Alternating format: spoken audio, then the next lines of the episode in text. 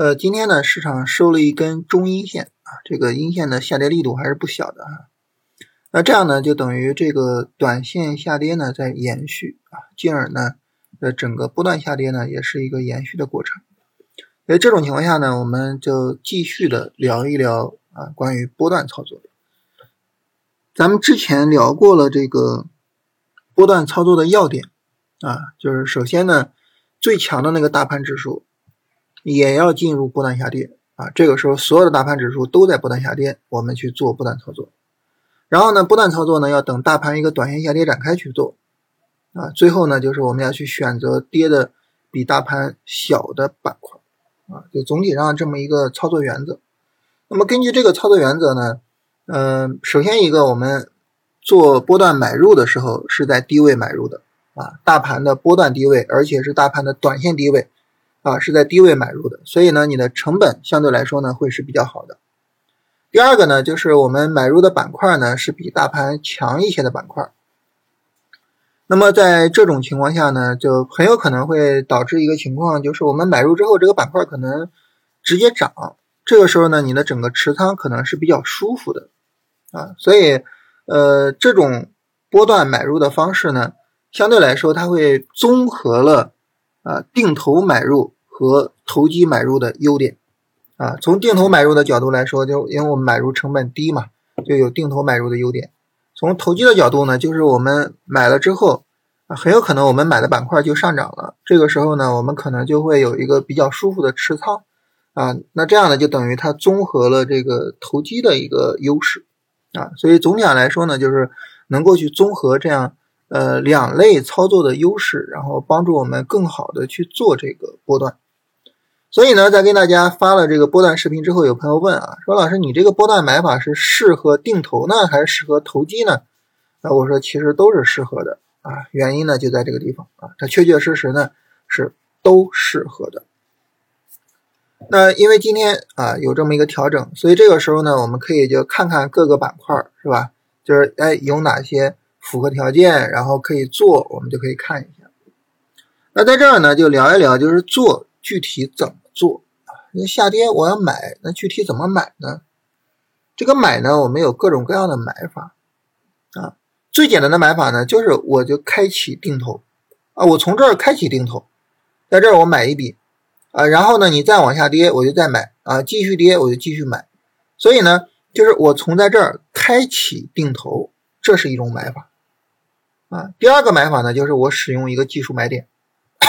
大家知道，我们常规的技术买点就是突破买入，所以第二个买法呢，就是突破去做买入。啊，突破当然就是突破这个高点喽，对吧？突破呃三十分钟的高点去做买入。哎，这是两种买法。那这两种买法很明显啊，也是互有优劣啊。第一种买法就是我直接定投去买，那这个时候呢？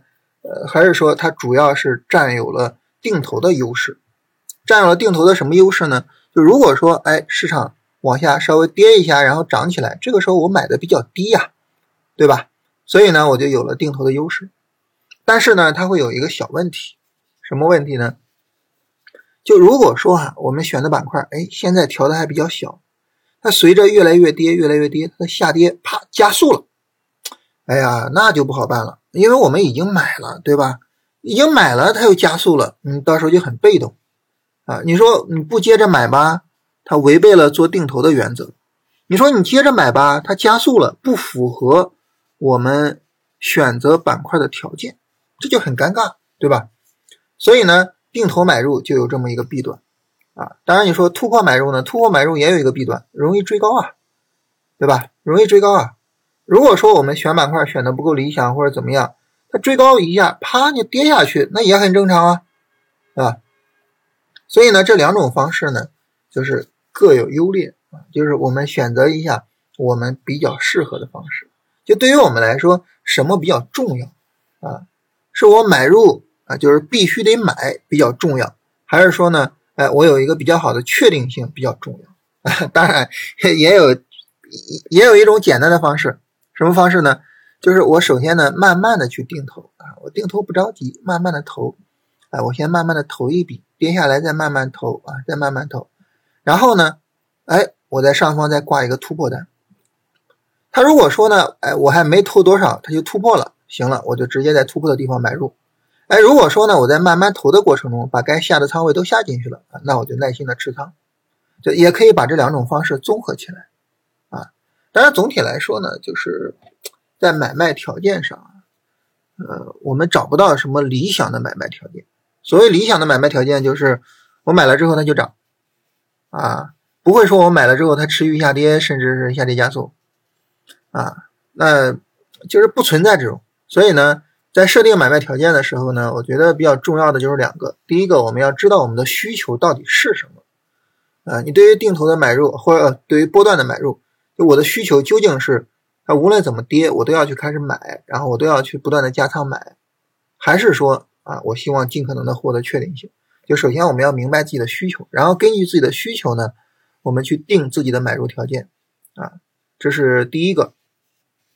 第二个呢，就是我们去考虑什么问题呢？就是既然我认识到了啊，无论什么样的买卖条件，它不可能理想，不可能说啊，就我只要买了它就涨，然后就不再跌了，就不可能。这个时候呢，无论我定什么样的买卖条件，无论我买了之后它发生什么情况，我都坦然的接受啊。这个呢，是对于我们来说比较重要的第二点。那我们把这两点做好了啊，那后面呢，就是。呃，无论市场怎么走，其实呢，我们都能够处理的比较好啊。所以呢，就是把这个跟大家聊一聊。关于这一块呢，也跟大家分享一个，就是我最近在研究强势股的一个东西啊。那最近呢，一直在做这种强势股的研究，也就是说，在这个主线板块里面呢，就是再去研究强势股的操作。研究强势股的这一次操作呢，我主要就是在研究这个和谁结合呢？和左侧买入结合。啊，就是和埋伏的买入结合，为什么呢？其实还是就是我们刚才说的那个原则，就当我们考虑买卖条件的时候，啊，对于我们来说呢，比较重要的是什么呢？比较重要的就是我们要知道我们的目的。那我在研究强势股的时候就发现啊，其实对于强势股的买入来说，比较重要的就是尽量的不要错失优质的主线板块里的强势股的机会。那既然说，哎，我的。主要的诉求是不错失机会，那很明显的就是，我就尽量的左侧买，啊，它下跌展开了，我就尽可能的买进去，只有这样才能不错失机会，对吧？所以就是在这个过程中呢，我深深的感受到，就是买入条件呢，我们在设置的时候，它重点不是说啊，我要去搞一个多么完美的买入条件，重点是说呢，我要根据我的目标去设置。合适的、合理的、能够实现我的目标的买入条件，那这个事儿呢，也跟大家聊一聊，好吧？今天呢，我们就聊这个波段啊，就聊关于波段的买入，聊这些。然后关于这个呢，我想再特别的说一个事情啊，就是我们今天周三啊，正常来讲呢是会有一个直播的，但是呢，在新米团大家聊的时候说，哎呀，老师，我们要不要把直播放在周六啊？我说为什么呢？他说：“你看啊，这个我们周三直播，我就发现自从我们开了直播之后啊，动不动的就这个周三就大跌啊！你看今天大跌对吧？我们往前，哎，上一个周三是大跌的，我们再往前，这个周三啊，虽然没有大跌，但是盘中啊是大跌的，对不对？再往前啊，这个周三，哇，这周三大跌，再往前这个周三，哇，下跌的。”然后再往前，这个周三没跌啊，当然也没涨，是吧？再往前，周三下跌的，再往前，周三大跌，就发现这个周三啊，就基本上每次都是大跌。说老师，这个感觉有点不太吉利啊。说要不要我们就以后就不直播了，就放在周六，周六没行情，是吧？你不可能说你周六直播，周六大跌啊。说那行啊，呃，当当然可以调，是吧？我们就调到周六晚上八点啊，到时候可能大家也都没事了啊，都可以过来闲聊一下，对吧？啊，所以呢，我们直播的时间调一调。但是这个确实是很尴尬，就是为什么我们开了直播之后，周三就就就就就大跌呢？是吧？你看这周三这是大跌的，是吧？然后这个周三也没涨，就自就是周三要么就大跌，要么也不涨。哎呀。也是很奇怪啊，就是可能确实是运气不太好，好吧？我我们这个直播调一下，这个呢也跟大家说一说啊。